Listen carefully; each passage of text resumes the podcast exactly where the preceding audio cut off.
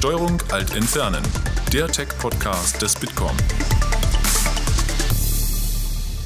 Hallo und herzlich willkommen zu einer neuen Ausgabe von Steuerung Alt Entfernen. Ich bin Christoph Größmann und habe heute einen Talk aus unserer Eventreihe Bitkom at 8 mitgebracht.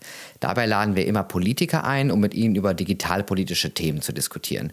Bei dieser Ausgabe war Jens Zimmermann aus der SPD-Fraktion im Bundestag unser Gast. Er ist dort netzpolitischer Sprecher und unter anderem Mitglied im Ausschuss Digitale Agenda. Viel Spaß beim Zuhören. Ich wollte Ihnen Herrn Zimmermann noch ganz kurz ein bisschen vorstellen für diejenigen, die ihn aus der letzten Legislaturperiode noch nicht ähm, gut äh, kennen. Herr Zimmermann ist digitalpolitischer Sprecher der SPD und zudem Sprecher der Youngster in der SPD. Das sind äh, diejenigen, die unter 40 sind, für alle, die sich fragen, was das bedeutet. Ähm, er hat seinen Wahlkreis im südlichen Hessen, im schönen äh, Odenwald ist Mitglied im Ausschuss äh, Digitale Agenda und zudem im Finanzausschuss. Sie sind das einzige Mitglied des Ausschusses Digitale Agenda, was diese Kombination äh, an Ausschüssen vorweisen kann und äh, sind seit ähm, 2013 im Bundestag. Ich würde gerne ähm, mit einem Zitat Ihres Vorgängers, äh, Lars Klingbeil, als oh. digitalpolitischer Sprecher einsteigen, der vor knapp einem Jahr hier an dieser Stelle auch gesagt hat, dass ähm, Netzpolitiker zu sein immer auch heißt, ähm, seinem eigenen Laden erklären zu müssen, was er alles falsch macht. Ich wollte gerne von Ihnen hören, ob das auch Ihrem Verständnis äh, entspricht als digitalpolitischer Sprecher. Ja, ich hänge unserem Generalsekretär jetzt auch permanent in den Ohren. Äh, das ist ja jetzt Lars Klingbeil geworden, aber ähm, nein, da ist schon was dran. Ähm, wir sind als ähm, Digitalpolitiker häufig auch hier im Basecamp auf Veranstaltungen, aber auch überall sonst in Berlin. Und da stellt man doch relativ ähm, häufig fest, dass zwischen den Zuständigen aus den unterschiedlichen Fraktionen häufig doch relativ große Einigkeit besteht. Aber wir alle müssen immer in unseren Fraktionen hart arbeiten.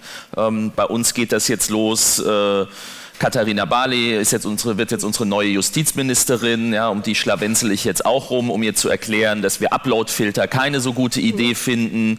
Ähm, und äh, Olaf Scholz, der äh, als Finanzminister und Vizekanzler jetzt ja auch eine große äh, Verantwortung haben wird, ähm, den habe ich auch schon abgepasst und habe versucht, mit ihm über Digitales zu reden.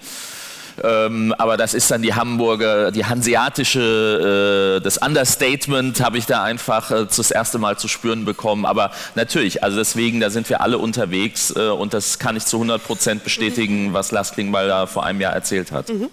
Sie haben, ähm, äh, ich habe in meiner Vorbereitung ein Interview von Ihnen von 2013 gefunden unverändert ja. natürlich, äh, wo ähm, Sie gesagt haben, dass äh, Teil Ihres Verständnisses als junger neuer Abgeordneter ist, ähm, alle Entscheidungen, die nach dem Senioritäts- oder nur nach dem Senioritätsprinzip getroffen werden, erstmal auf den Prüfstand zu stellen und zu sagen, ist das denn überhaupt so richtig? Äh, haben Sie das gebührend getan oder ähm, was, was haben Sie da vielleicht auch? Äh, naja, wenn man, wenn man in der zweiten Legislaturperiode ist, findet man plötzlich das Senioritätsprinzip an manchen Stellen total gut. ähm, aber nein, Spaß beiseite. Ähm, doch, das haben wir, das haben wir immer gemacht und und ähm, ich, ich hasse auch, und das, das hat sich über die letzten vier Jahre auch immer wieder ähm, ergeben gehabt, ähm, Aussagen wie, das haben wir schon immer so gemacht, die gibt es wirklich, ja, auch wenn das so eine berühmte Floskel ist. Und mein, äh, das haben wir immer schon gemacht, war, da hättest du mal in der letzten Legislaturperiode da sein sollen, da war das noch viel schlimmer. Mhm. Also das, äh, das sind alles so Sachen, ähm, die, die ich eigentlich, die ich wirklich hasse mhm. und wo ich vor allem auch sehr stark darauf achte, wenn ich mit neuen Kolleginnen und Kollegen rede, die nicht selbst zu verwenden, auch wenn sie manchmal dann tatsächlich zutreffen. Mhm. Decken sich denn die, Ihre Interessen sozusagen als, als Sprecher der Youngster mit denen des Digitalpolitikers? Also heißt jung auch immer gleich äh, digital? Nee, das heißt es natürlich nicht. Also ähm, genauso wenig wie es umgekehrt heißt, älter gleich analog. Ähm, das ist vielleicht sogar noch wichtiger. Natürlich haben viele Jüngere einen ganz anderen Zugang, weil, weil sie damit aufgewachsen sind. Äh, wir haben viele Millennials jetzt auch äh, in der Fraktion und im Bundestag. Da, da ist ein anderes äh, Grundverständnis da. Aber ähm, natürlich spielen viele digitale Themen auch bei den jüngeren Abgeordneten eine Rolle. Und ähm, ich kann sagen, wir haben uns in der letzten letzten Legislaturperiode mit der jungen Gruppe der Union getroffen und wollten da mal so ausloten, was können wir vielleicht als junge Projekte in der Großen Koalition vorantreiben. Das Ergebnis nach zwei Stunden war, dass wir uns gemeinsam für eine bessere IT-Ausstattung im Bundestag einsetzen wollen, weil das das einzige Feld war, auf, wo wir uns einigen konnten. Also wo es ja jetzt auch dieses junge Manifest gab, wo Ihr Kollege Janik Hahn dabei war, wo, wo man sich zumindest auf Sachen einigen konnte, wie mehr wechselnde Mehrheiten, äh, Ministerien auf Zeit, also mehr so auch ja, das, Forderungen. Ja, da muss man aber auch immer aufpassen, mit solchen Sachen kommen mhm. immer Leute, die es selber nicht betrifft. Mhm. Ne? Also Insofern muss man einfach schauen, weil äh, wenn man in einem Parlament ist, dann äh, gibt es ja zwei Möglichkeiten. Entweder ähm, ich mache das Modell, ich bin äh, Fundamentalopposition in der eigenen Gruppe, ich habe immer die reine Lehre, äh, dann komme ich auch in so Situationen wie hier, kriege ich dann immer viel Applaus, aber äh, wenn ich dann nach vier Jahren gefragt werde, was ich umgesetzt habe, äh, dann ist da ein leeres Blatt Papier, weil ich hatte zwar immer recht, aber ich habe nichts umgesetzt. Mhm. Kommen wir mal zu denjenigen, die es jetzt äh, zu entscheiden haben. Es gibt ja jetzt eigentlich fast noch mehr Ministerposten als in der letzten Legislaturperiode, die sich ähm, auf die Fahnen geschrieben haben, das Thema maßgeblich treiben zu wollen. Wir haben äh, natürlich den Chef im äh, Kanzleramt, äh, Professor Braun, wir haben Dorothee Bär, die Digitalstaatsministerin, wir haben weiterhin die drei großen Ministerien, die sich das sehr zu eigen machen mit den auch selbstbewussten Ministern, natürlich auch anderen, alle anderen Ministerien. Wie stellen Sie sich das Zusammenspiel dieser Akteure vor? Also ich glaube erstmal, der letzte, die letzte Aussage ist die entscheidende, ähm, dass eigentlich, also wenn, wenn heute eine Ministerin oder ein Minister sich hier hinstellen würde und sagen würde, Digitalisierung betrifft meinen Geschäftsbereich nicht, dann müsste er eigentlich sofort oder sie entlassen werden. Mhm. Also ich glaube, da sind wir hier alle einer Meinung, weil alle Lebensbereiche und deswegen auch alle Ministerien sind davon betroffen. Deshalb ähm, auch wenn ich einem Digitalministerium einen gewissen Charme hätte äh, abgewinnen können, vor allem weil damit das ganze Thema irgendwie sehr sichtbar geworden mhm. Haben sowohl CDU, CSU als auch SPD auch in ihren Wahlprogrammen von vornherein gesagt, wir sind der Meinung, wir brauchen eine koordinierende Funktion und nicht ein neues Ministerium, weil ein neues Ministerium, das würden wir in diese Reihe der vielen bestehenden einfach nochmal nebendran setzen, aber wir brauchen ja irgendwas, was quer liegt. Und deswegen ähm, muss ich erstmal sagen, dass äh, Helge Braun als Chef des Kanzleramtes eigentlich die in meinen Augen sinnvollste Stelle mhm. ist, um diese Koordination einzu, äh, anzusiedeln und dass er mit äh, Dorobert ähm, eine Staatsministerin zur Seite gestellt bekommt, die das eben äh, auch äh, operativ dann mhm. umsetzt. Das ist erstmal, also ich äh, hätte es jetzt nicht anders gemacht, mhm. wenn ich hätte frei entscheiden können. Und ähm, das wird, das wird eine große Aufgabe, weil natürlich, ähm, wie in, auch in jedem Konzern, gibt es Ressortegoismen, es gibt die Eigenlogiken in den Aber einzelnen. Wie, wie, werden die, wie können die aufgebrochen werden? Also was braucht Helge Braun an Kompetenzen, äh, an Digitalvorbehalten, was auch immer, um das wirklich äh, wirklich Helge Braun ist Chef des Kanzleramts. Das Oder ist sozusagen, das ist im Prinzip, das ist der mächtigste Minister, den es gibt. Mhm. Ähm, das Kanzleramt hat ja die sogenannten Spiegelreferate. Das heißt, für jedes Ministerium gibt es eine Abteilung äh, im Kanzleramt, auf die wird er zurückgreifen können. Und ähm, also ich glaube erstmal, er hat das wichtigste ähm, Kapital in Berlin. Äh, er ist am nächsten an der Kanzlerin dran und ähm, deswegen gibt es da auch die notwendigen äh, Möglichkeiten, das über das Kabinett zu steuern. Ich glaube, ähm, es wäre sinnvoll ähm, und glaube, da werden wir uns auch dafür einsetzen, ähm, wenn es ein Digitalkabinett gäbe, wie zum Beispiel in Rheinland-Pfalz. Malu Dreyer macht das vor, wo einfach die zentralen Ressorts äh, der Digitalisierung regelmäßig zu eigenen Sitzungen zusammenkommen, wo nur digitale Themen äh, diskutiert werden. Damit könnte man das, glaube ich, noch mal um einiges vorantreiben. Und in, diesen, in diesem Digitalkabinett, äh, ich weiß jetzt nicht genau, wer in Rheinland-Pfalz da alles an Ministern enthalten mhm. ist, ne? aber wenn man der Logik nachgeht, äh, alle sind potenziell betroffen, dann könnte man ja immer eine Gesamtkabinettssitzung einberufen eigentlich. Ne? Ja, das, das ist gut. Das habe ich mich nämlich auch gefragt und habe das neulich auch mal ähm, ähm, eruiert. Es sitzen tatsächlich alle dabei, ja. aber ähm, es geht nur um die. Es sitzen alle dabei, aber der entscheidende Punkt ist, die Ministerpräsidentin macht sich das zu eigen und es gibt eben ähm, bei diesen bei diesen Digitalkabinettssitzungen dann eine Agenda, wo jedes Ministerium auch äh, entsprechend Rückmeldungen leisten muss und es werden eben die entsprechenden äh, Projekte Projekte der digitalen Agenda von Rheinland-Pfalz mhm. vorangetrieben. Muss man mal schauen, wie man das auf, auf äh, Bundesebene äh, übertragen kann. Aber ich könnte mir auch vorstellen, da mit vier, fünf, sechs Ressorts das im, in, im Wesentlichen zu machen. Mhm. Aber ähm, ich sage mal, da müssen wir auch die Vorarbeit leisten, wenn es jetzt eine digitale Agenda 2.0 mhm. dann gibt. Ja, das äh, eine Frage davor möchte ich, bevor wir zur Agenda 2.0 kommen, noch einschieben. Ähm, und zwar, ob Sie glauben, also es gibt jetzt auch so, schon so Gerüchte, ob äh, bestimmte Referate aus dem BMI, BMI Entschuldigung, ins Kanzleramt gezogen werden äh, zum Thema E-Government, digitale Verwaltung. Ähm, ist die Frage, ob, ähm, äh, ob Sie glauben, dass das passieren wird und ob das dann gleichzeitig durch auch eine Federführung im Ausschuss Digitale Agenda gespiegelt werden könnte. Also ich glaube, es, es, es wäre schon sinnvoll, ähm, ein bisschen was da noch rüberzuziehen. Ähm, das sind allerdings, ich kenne den Organisationserlass der Bundesregierung mhm. noch nicht ähm, ja. und das sind auch Dinge, die auf Unionsseite intern so ein bisschen, man muss eins, also ich bin ja nicht hier, um, äh, um über unsere Freunde äh, zu reden, aber ähm, wenn, wenn es immer heißt, dass da drei Parteien miteinander verhandelt haben, dann ist das schon auch ernst zu nehmen. Also ich mhm. habe früher auch immer gesagt, was soll der Quatsch ja, die CSU, die kommt immer nur um die Ecke, wenn sie was will äh, und sagt, dass sie eine eigenständige Partei ist, aber ähm, bei der digitalen Agenda ist aktuell mein Eindruck, dass der Konflikt zwischen CDU und CSU ähm, beinahe größer ist als mit uns. Und das sollte man, das muss man auch bei der ähm, Geschichte zwischen Helge Braun und Doro. Bär, glaube ich, und die ähm, Achsen dann ins BMVI und mit auf dem Schirm haben. Ja. Genau. Mhm. Ja. Aber jetzt kurz zur digitalen Agenda 2.0. Sie haben das schon angesprochen. Also wir können dieses Wort, ich glaube, wir wären froh, wenn wir dieses Wort Agenda nicht mehr, nicht mehr hören müssten. Aber die Frage trotzdem, ja. sollte es sowas wie ein Lastenheft für die nächste Bundesregierung wieder geben? Das Wort Lastenheft schreibe ich mir auf, weil irgendwie ähm, das war ja die digitale Agenda 1.0. Also wir sind da auch äh, im Ausschuss äh, teilweise verzweifelt, weil uns die Bundesregierung mit dünn beschriebenen Excel-Tabellen äh, äh zugehauen hat. Ich glaube, wir müssen schauen, ähm, dass wir, also das muss am Ende dabei stehen, ja, weil sozusagen bei so vielen Bundesministerien gibt es äh, sehr, sehr viele Maßnahmen aber wenn wir über eine Strategie reden, dann, äh, ich sage mal, wir haben im Koalitionsvertrag schon einiges an Zielen definiert äh, und auch teilweise äh, an Maßnahmen. Mhm.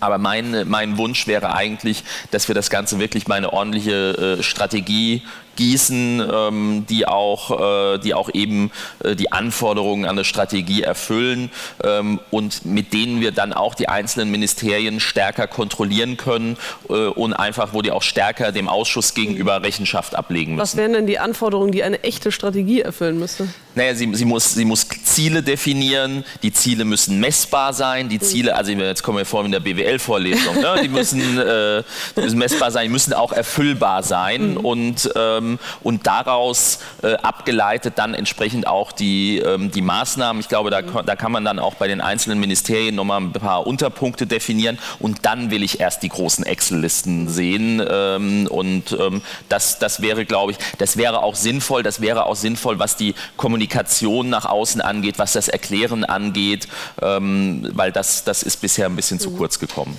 Könnten Sie sich vorstellen, dass man so eine Art Co-Berichterstatterschaft einrichtet zwischen verschiedenen Ausschüssen, wie es die im EU EU-Parlament schon gibt? Ja, es gibt also geteilte Berichterstattung oder geteilte Federführung, mhm. äh, die gibt es auch, die gibt's auch mhm. im Bundestag. Ähm, das ist etwas, wo wir als Ausschuss sehr jetzt hinterher sind, dass wir ähm, die Berichterstattung, die Federführung äh, für Themen bekommen, weil dahinter steht natürlich auch entsprechend äh, Bedeutung ähm, eines Ausschusses. Ich glaube, da kommen wir jetzt voran, aber da ist natürlich auch ähm, selbst Ausschüsse die sich vielleicht nicht so sehr mit dem Thema beschäftigen, wie es eigentlich nötig wäre. Aber wenn es dann um diese Themen äh, geht, dann hat zumindest jeder, auch wenn er keine Ahnung im Hinterkopf hat, das ist Digitalisierung, das ist irgendwie wichtig mhm. und das gibt man nicht gerne ab. Ähm, aber das werden wir, ich glaube, da hilft uns jetzt auch die äh, Verortung, die klare Zuständigkeit äh, im Kanzleramt. Mhm. Optimalerweise ähm, äh, würde ich auch da eine einfache Regel einführen. Ähm, alle Themen der digitalen Agenda sollten dann auch im entsprechenden Ausschuss äh, die Federführung haben. Aber ähm, ich bin mit einer, mit einer geteilten Federführung, äh, wäre ich da auch schon einverstanden, weil das am Ende auch äh, den Themen häufig wahrscheinlich gerecht werden würde. Ich kenne das selber ähm, aus dem Finanzausschuss ähm, und es gibt da einfach Themen, die, ähm, die haben eben beide Komponenten und da macht es auch absolut Sinn, die Kompetenz aus beiden Ausschüssen äh, mit reinzubringen. Was ja auch dazu führen würde, dass man die Fachpolitiker mehr dazu bringt, digital zu denken, wenn man die Zusammenarbeit sozusagen dadurch erzwingt. Ne? Genau, also ich meine, die Zusammenarbeit gibt es immer schon. Ich, Wir haben bei vielen Gesetzgebungsverfahren, äh, federführend heißt ja, das ist sozusagen der Ausschuss, der im Lied ist mhm. und dann gibt es ja immer viele Ausschüsse, die noch mitberatend sind und das liegt dann auch in der Hand jedes einzelnen Ausschusses, wie stark man dieses Recht dann auch ähm, wahrnimmt, aber trotzdem natürlich zählt am Ende. Klar, und an den Kapazitäten auch, die jeder genau. hat. Ne? Ja. Ähm, wir haben hier kürzlich, das sagte Christian vorhin schon, mit dem äh, dänischen Tech-Botschafter gesprochen, der uns erzählte, dass man äh, die dänischen Bürger einfach nicht gefragt hätte, als es darum ging, äh, die ähm, Kommunikation mit dem Amt ele ausschließlich elektronisch zu gestalten, bürgerseitig. Ähm, und dass man die Bürger einfach dazu gezwungen hätte und dafür auch jetzt nicht unbedingt abgewählt geworden wäre als Regierung. Die Frage ist, wie viel, glauben Sie, kann man den deutschen Bürgern in der Hinsicht zumuten? Ah, ich glaube, man kann, äh, man kann den Deutschen, also sagen wir mal andersrum, ähm, ich fände es ja schon mal gut, wenn wir es hinbekommen, der jeder, der das machen möchte, die Möglichkeit dazu hat. Ich will, bevor ich jemanden zwinge, äh, muss ich ja überhaupt erstmal die Möglichkeiten schaffen. Mhm. Das ist ja eigentlich das Problem, ähm, an dem es hakt. Mhm. Wir haben, ähm, aber da, es ist schon, ich glaube auch, da kann man äh, Deutschland nicht mit so nah uns die Dänen sind und so gern ich die mag, fahre da oft in Urlaub hin. Ähm, naja, es gibt ein, ich kann eine Analogie, äh, ich habe äh, am letzten Wochenende mit einem Kollegen aus Schweden zusammengesessen und ähm, die können das nicht verstehen. Ähm, der hat mir erzählt, hat irgendwie ähm, vor einem Monat das letzte Mal Bargeld abgehoben, weil in Skandinavien eigentlich alles bargeldlos läuft. Ich bin der Berichterstatter für das, für das Thema bargeldloses Zahlen. Mhm. Ähm, wenn jedes Mal, wenn ich mich dazu irgendwas äußere, bekomme ich einen Shitstorm von dieser ganzen Welt da draußen, die glaubt, äh, wenn sie keine Geldscheine mehr in der Hand halten, dass sie dann enteignet werden. Ja. Ähm, und äh, deswegen ähm, auch sozusagen, da kann er auch sagen, naja, da sind wir auch nicht abgewählt worden dafür. Aber ich sage eins, wenn wir bei jedem Vorstoß, den wir da machen, wo nur der Anschein ist, dass jemand seine Münzen und Scheine weggenommen werden, äh, habe ich hier Leute mit Mistgabeln hm. vorm Brandenburger Tor stehen. Also äh, das, das, das, das, mein Petitum ist nicht, dass wir deswegen zurückstecken oder deswegen, dass wir deswegen irgendwie hier die Zeit anhalten. Ähm, aber ähm, ich würde, obwohl ich ob Internetoptimist bin, mhm. Technikoptimist bin, ähm, würde ich sehr davor warnen, an dieser Stelle zu versuchen, mit Zwang zu arbeiten. Ich glaube eher vielleicht mit ähm, netten Hinweisen, mit ein bisschen sanftem Druck an der einen oder anderen Stelle. Nein, Wir man haben, ja, könnte ja zumindest eine Wahlfreiheit für digitales Zahlen einführen. Ne? Also dass man das, das überall äh, möglich macht. Also dass man als Leute jemand, der nicht Bargeld, äh, mit Bargeld zahlen möchte, nicht diskriminiert wird. Sozusagen. So, soll Leute geben, die das im Koalitionsvertrag festschreiben wollten, aber ähm, da konnte sich offenbar, da konnten sich weder Kanzleramtsminister noch Staatsministerin äh, dafür erwärmen, mhm. ja, weil die nämlich noch viel mehr Schiss haben vor den Mistgabeln als ich. Ähm, nein, das ist, das ist auch, das muss man schon sagen, das ist auch, die, die Argumente, die da kommen, die sind dann schon abstrus. Ja? Die, äh, ich meine, bei jedem Foodtruck in Berlin kann ich ähm, mittlerweile eigentlich auch äh, bargeldlos zahlen und dann heißt ja, aber auf dem Fußballplatz, dann muss jeder fahren, da kommen lauter die Totschlagargumente immer. Ja. Ähm, ich glaube mhm. aber, die wichtigste Änderung, die wir gemacht haben äh, in der letzten Legislaturperiode, Periode, was das angeht, war die, die Veränderung des Opt-in- und Opt-out-Verfahrens beim Personalausweis. Mhm. Weil das ist auch so ein Gradmesser gewesen, wenn man aufs Bürgeramt gegangen ist, seinen neuen Personalausweis abgeholt hat und gefragt wurde, ob man diese Online-Funktion aktivieren möchte, dann haben die Mitarbeiterinnen und Mitarbeiter, ich stehe das nicht mache. Ja. Also das war jetzt südhessisch, ähm, ich würde das nicht machen. Ähm, ja. so, und Entsprechend haben wir zwar Millionen, aber Millionen von Ausweisen, die eigentlich perfekt geeignet sind für E-Government-Anwendungen, aber kein Mensch hatte diese Funktion aktiviert, ähm, weil die alle immer noch im äh, Volkszählungsurteil von 88 leben. Ja. Ja, äh. Was sind denn, wo Sie gerade schon beim Koalitionsvertrag sind und dessen, was da festgeschrieben wurde, was sind sozusagen für Sie die größten Errungenschaften? Also erstmal glaube ich, ähm, ist der Gesamtumfang und die Bedeutung des Themas, wie sie jetzt im Koalitionsvertrag drinsteht, das ist, glaube ich, der größte Erfolg. Wir haben äh, in Summe, meine ich, äh, zwölf Seiten untergebracht. Ähm, beim letzten Mal war es irgendwie eine Seite, beim letzten Mal war das eine Unterverhandlungsgruppe von Kultur und Medien. Diesmal war es eine äh, der prominentesten äh, Verhandlungsgruppen und dieses Gesamtpaket, das ist erstmal das, was äh, für mich der größte Erfolg darstellt. Wenn man da reingeht, ähm, ist ein weiterer Erfolg, dass da richtig viel Geld hinterlegt ist. Also von den 46 Milliarden Euro, die ähm, wir zusätzlich ähm, verplant haben in diesem Koalitionsvertrag, ist ein großer Teil in diesem Bereich drin. Das ist das ganze Thema Bildung, Ausstattung ähm, der Schulen. Wir haben das Thema Förderung äh, des Breitbandausbaus. Wo äh, da ja erstmal nur festgeschrieben ist, dass der Erlös aus den Frequenzen äh, dafür ja, benutzt werden soll. Ne?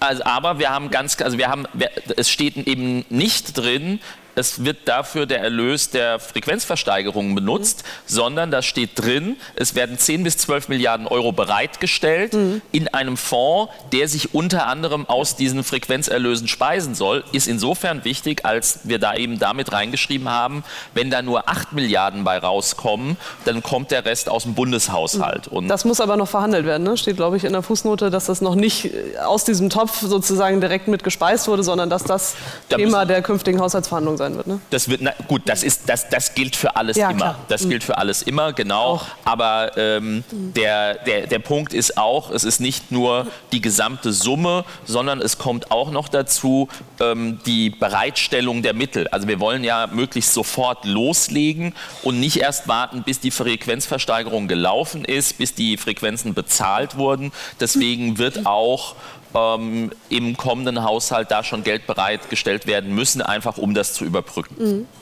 Ähm, Sie haben ja vorhin schon ein bisschen angesprochen, dass die Digitalpolitiker unter sich so ein bisschen wie so ein Club der Visionäre, man versteht sich irgendwie ganz gut, man, ist, ähm, man kennt sich schon sehr lange, ähm, vielleicht die einen oder anderen auch noch aus der Enquete äh, von vor einigen Jahren. Ähm, da so ein bisschen die Frage, äh, also wenn die so gut zusammenarbeiten können und ich glaube, die Stimmung, in, was man so hört in der Koalitionsfangsgruppe, war auch einigermaßen gut. Ähm, wo, wo, sehen Sie da die größten ähm, Streitpunkte in, den, in der kommenden Legislatur? Naja gut, die Streitpunkte, ähm, die Streitpunkte werden meistens auch von anderen Fachrichtungen mit reingetragen. Also wir werden uns immer mit den Innenpolitikern streiten. Ähm, äh, das ist ganz klar, weil ähm, bei allen Themen, wo es um, um Sicherheit geht, kommen dann immer die Innenpolitiker und wollen irgendwo ran, wollen irgendwo mehr Überwachung, wollen mehr Zugriffsrechte. Äh, da ist äh, Streit eigentlich äh, häufig äh, vorprogrammiert. Ähm, mit den Rechtspolitikern haben wir das an der einen oder anderen Stelle auch, wenn es um Urheberrecht geht, Leistungsschutzrecht äh, und so weiter und so mhm. weiter. Ähm, aber ansonsten gibt es natürlich auch, wir haben jetzt ein großes Spektrum äh, äh im Deutschen Bundestag vertreten. Das, ist, das spiegelt sich auch äh, im, im, im, Ausschuss wieder. Wir haben da auch eine AfD mit drin sitzen. Äh, da muss man immer noch schauen, wo beim Breitbandausbau die Ideologie ist. Ne? Also der Flüchtling nimmt uns die Bandbreite weg oder sowas. ähm, keine Ahnung. Und, ja, stimmt, die haben ja alle die neuesten Smartphones, das wissen wir ja, genau. Und ähm, nein, aber natürlich auch die Kolleginnen und Kollegen von der FDP haben häufig da äh, einen anderen Zugang äh, zu Lösungen, ähm, ähm, als, als wir das jetzt haben. Also insofern äh, wird das, glaube ich, eine, eine, ganz muntere, eine ganz muntere Geschichte. Und ähm, für, für die nächste, für die Koalitionsfraktionen, für uns wird es natürlich entscheidend äh, sein, ähm, ähm, dass wir möglichst schnell da auch liefern. Und dann, dann ist auch Ruhe im, im Karton. Ne? Also da, äh, wenn, wenn die Umsetzung möglichst schnell beginnt, und ich glaube, wir haben jetzt ein halbes Jahr schon der neuen Legislaturperiode rum. Also äh, wir reden eigentlich nicht mehr über vier Jahre, sondern nur noch über dreieinhalb. Und, und wenn wir das, Wahlkampf abziehen, dann so, da haben wir also, da sind es maximal noch drei Jahre, äh, die da ähm, zur Verfügung stehen. Und wir haben uns ja auch noch als SPD vor allem das Ziel gesetzt, nach zwei Jahren äh, eine Bilanz zu ziehen. Und ähm, deswegen. Also das heißt in anderthalb Jahren, ne? Ja, ja, ja, gut, irgendwo äh, im Sommer dann mhm. und dann, dann, werden wir, dann werden wir sehen. Mhm. Ähm, Sie haben in einer, in einer, Rede zum NetzDG im Bundestag Ende letzten Jahres äh, gesagt, also ich glaube jetzt nicht, dass wir nochmal über das NetzDG heute sprechen müssen, aber darüber haben wir schon sehr viel gesprochen, aber dass, Sie haben gesagt, dass wenn man die AGBs von Facebook und anderen amerikanischen äh, Konzernen akzeptiert, ähm, dass man auch das amerikanische Weltbild akzeptiert. Das klang so ein bisschen ähm, negativ äh, konnotiert. Ähm, meine Frage, wäre das denn so schlimm und äh, wenn ja, beziehungsweise ja, wenn ja, welches andere Weltbild wollen wir denn gerne akzeptieren? Das afrikanische, das chinesische oder eigentlich nur unser eigenes, was dann ja wiederum bedeuten würde, dass wir eigene Plattformen brauchen? Also ich bin erstmal ähm, äh, froh, Europäer zu sein ähm, und ähm, bin auch wirklich, ähm, ich werde sogar immer mehr, glaube ich, zu einem Verfechter ähm, unserer äh, europäischen Lebensweise, würde ich jetzt einfach mal sagen. Man braucht das ja nicht gleich äh, hier ähm, auf, die, auf die harte kulturelle Ebene zu ziehen, aber ich war, äh, am, ich war am letzten Wochenende noch in Stanford und habe hab da über das NetzDG diskutiert. Und da ist aber die kulturelle Dimension dieser Debatte nochmal vollkommen klar geworden, weil einfach ähm, man in, also ich meine, äh, ich finde es, nicht, find es nicht notwendig, dass jeder von uns hier im Raum jetzt bewaffnet hier sitzt, um es mal, um's mal da auf die Spitze zu treiben. Aber das ist Teil ähm, der amerikanischen Lebensweise. Das ist das Second Amendment, ja, der zweite Anhang äh, zur, zur Verfassung. Und das First Amendment ist das Recht auf freie Meinungsäußerung, aber in einer ultralibertären Variante. Also ähm, wirklich viele, viele Dinge, wo wir, glaube ich, in Deutschland einen absoluten Konsens haben, das geht nicht, ist in den USA vollkommen äh, d'accord. Und auch die Frage, und das habe ich damals bei der Rede auch gemeint, ähm, wir haben ja so, so schöne Beispiele gehabt, wie äh, in Kassel gibt es den Herkules, eine Statue griechischer Anmutung, das heißt äh, voll ausgestattet. Mhm. Und der wird auf, der ist auf Facebook zensiert worden, weil Nacktheit äh, in der amerikanischen Brütheit äh, auf Facebook nicht toleriert wird. Und, äh, und worüber ich mich einfach echauffiert habe, habe, ist das Stillschweigen dieser, äh, wenn ich es jetzt mal hochtreiben will, amerikanische Kulturimperialismus, der wird einfach von den Leuten stillschweigend akzeptiert.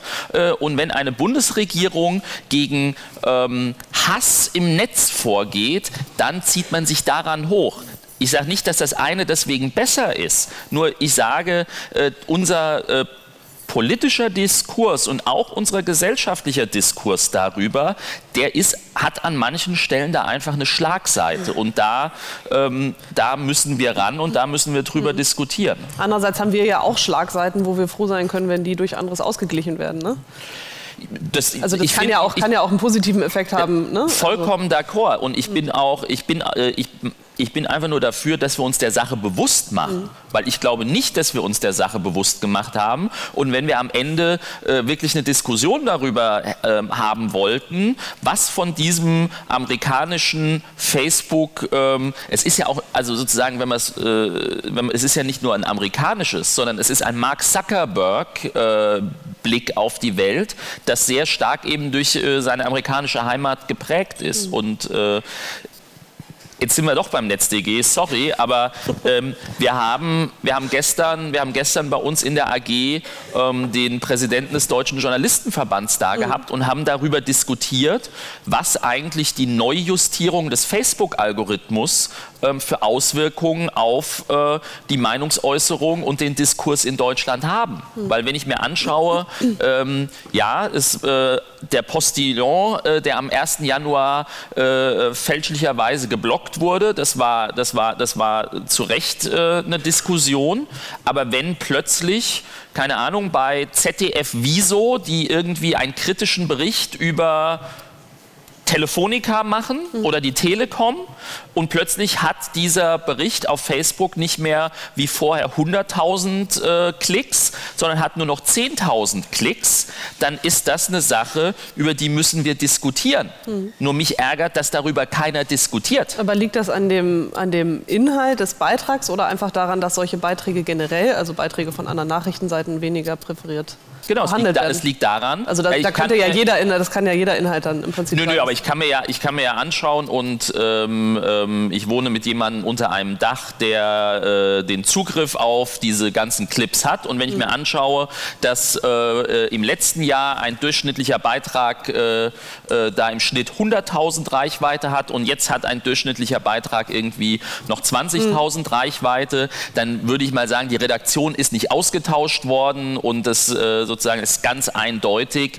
ähm, mhm. mit, der, mit der Veränderung des Algorithmus. Ähm, da sagt Facebook ganz klar, ihr könnt ja Geld bezahlen, dann habt ihr auch mehr Klicks. Ähm, so, das, das ist aus, aus einer Logik von Facebook alles nachvollziehbar. Mhm. Nur wir müssen den politischen Diskurs darüber führen und ähm, es ist eben viel ähm, einfacher ähm, auf, äh, auf die Politik draufzuhauen, auf die Bundesregierung draufzuhauen, ähm, als sich dann an der Stelle äh, mhm. damit zu beschäftigen. Und das ist einfach, da will ich einfach nur für sensibilisieren, dass wir einen Gesamtdiskurs darüber haben, weil mhm. der ist bitter nötig. Mhm.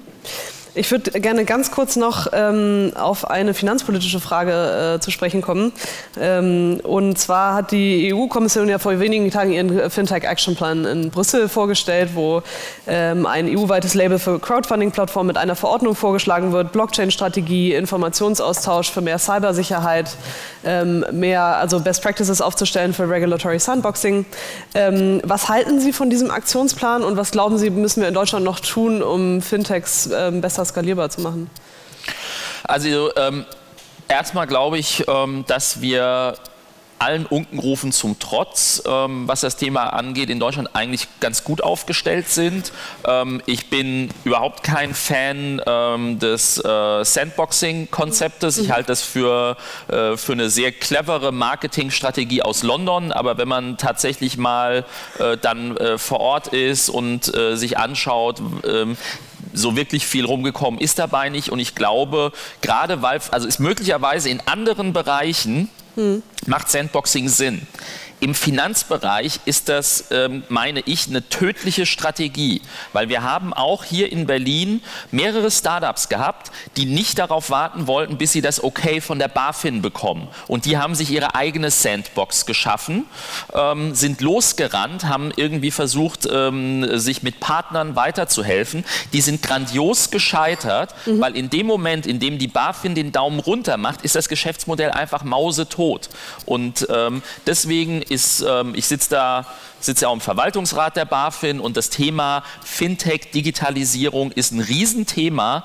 Und ähm, ich kann an der Stelle wirklich nur jedem Gründer und jeder Gründerin raten, das ernst zu nehmen, weil umgekehrt, wenn ich von der deutschen BaFin den Daumen hoch bekomme, dann habe ich eine sehr, sehr, sehr gute Grundlage für mein Geschäftsmodell, weil dann weiß jeder Investor, ähm, dass ich da auf der sicheren Seite bin. Also das ist so von dieser regulatorischen mhm. Seite, glaube ich, sehr entscheidend. Ansonsten kann ich die, die europäische Initiative da absolut nur begrüßen, weil wir müssen ähm, gerade was äh, Skalierung angeht, die europäischen Kräfte bündeln. Wenn wir das schaffen, dann haben wir einen Markt, der ist größer als in den USA. Dann haben wir auch, ähm, was Kapital angeht, sind wir zwar nicht bei, bei weitem nicht auf dem Niveau äh, der USA und China, aber trotzdem sind wir auf einem guten Niveau, mhm. mit dem man arbeiten kann. Das, das, ist, das ist absolut entscheidend und deswegen kann ich da auch äh, die, die Kommission mhm. dabei äh, nur unterstützen. Wir müssen halt gucken, dass wir ähm, das ist nun mal systemimmanent in Europa, dass vieles mit der Gießkanne funktioniert. Ist ja logisch, ja, weil äh, äh, auch in, keine Ahnung, in Slowenien will man da ja irgendwie dabei sein, aber wir müssen schauen, dass wir einige Hubs da dann auch stärken, mhm, dass wir, dass wir diese, diese Champions entwickeln. Mhm. Ja. Das war der Mitschnitt aus der Bitkom at 8-Reihe mit Jens Zimmermann.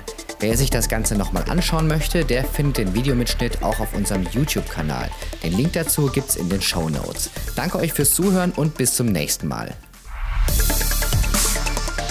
Das war Steuerung Alt Entfernen, der Tech-Podcast des Bitkom. Weitere Folgen findet ihr auf www.bitkom.org/podcasts.